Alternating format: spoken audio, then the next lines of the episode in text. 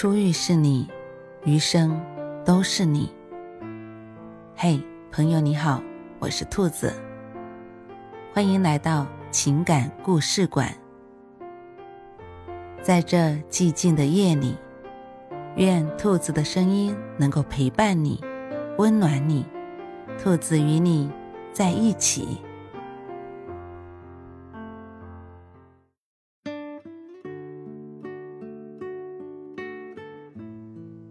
再爱一个人，也要懂得索要这些。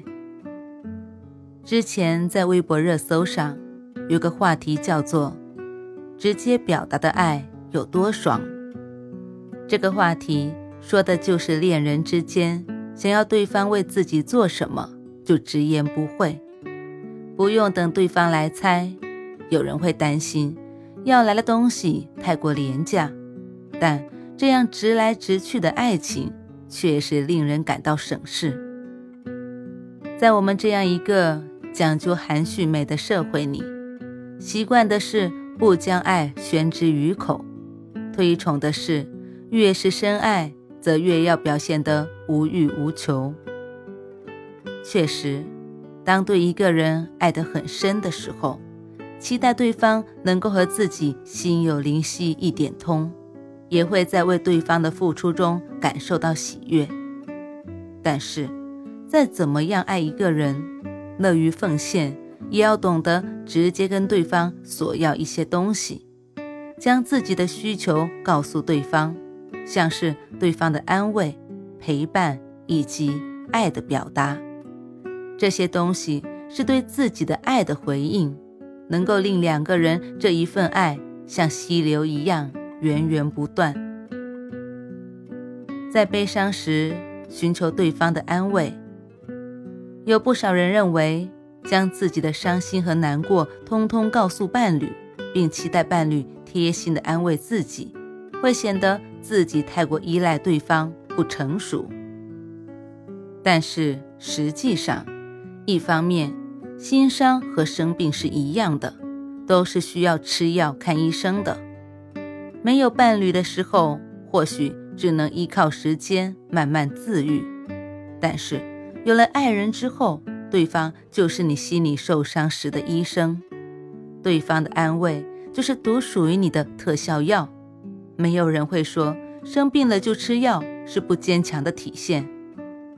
另一方面，就像刺猬只会把自己柔软的腹部展露给信任的人看一样。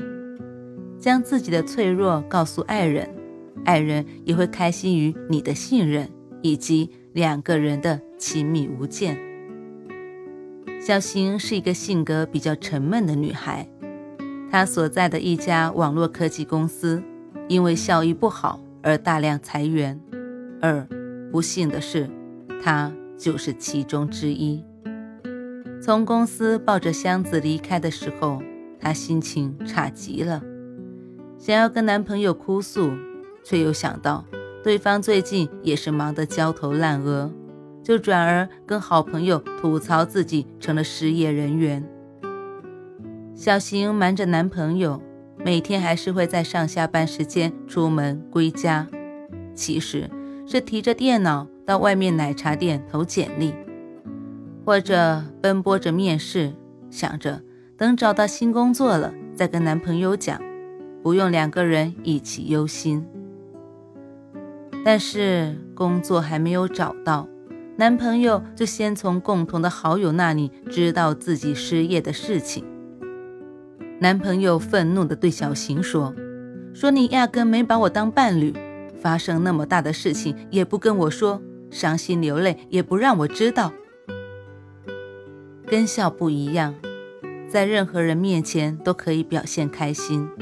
但是，只能在亲密、值得信任的人面前，才能哭泣、伤心。所以，小邢的男朋友才会如此愤怒于小邢的隐瞒。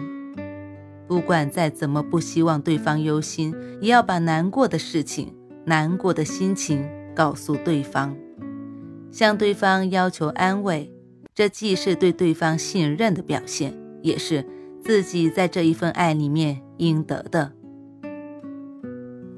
都说陪伴是最长情的告白。在忙碌的社会里，我们每个人都有可能被工作和人际交往折腾的忘了关心身边人的情况。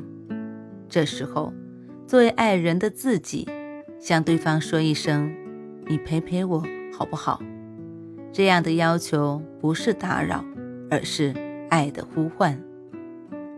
在韩剧。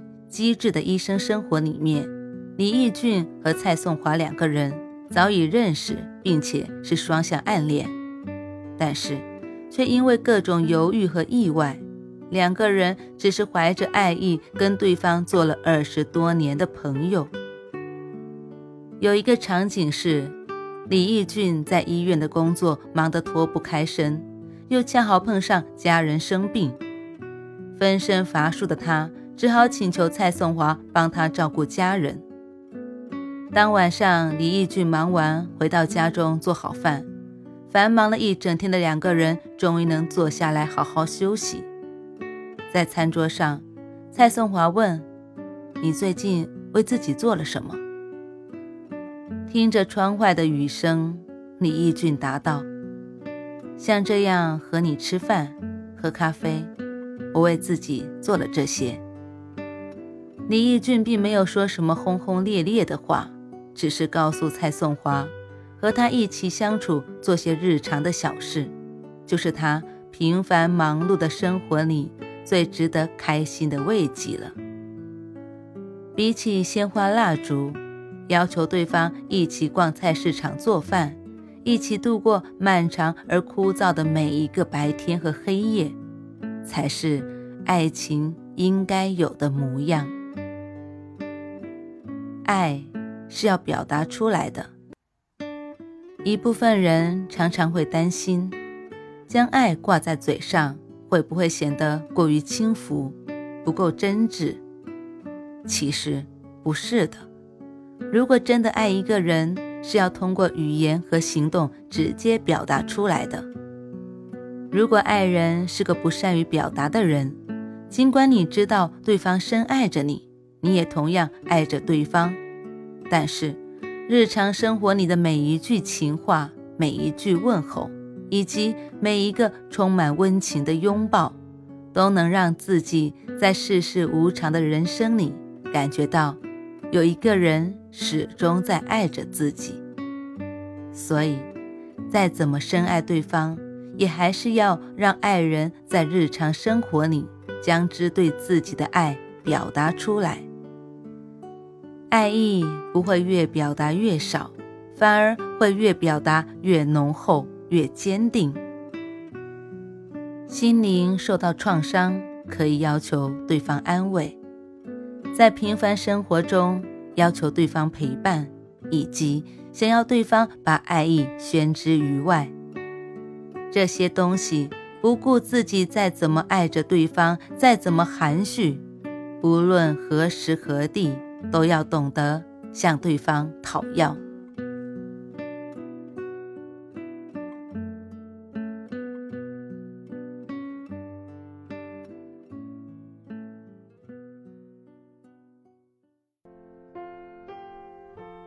晚安，正在听故事的你。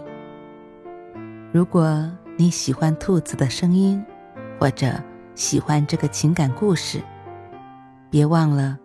多点赞，多评论，多打赏哦！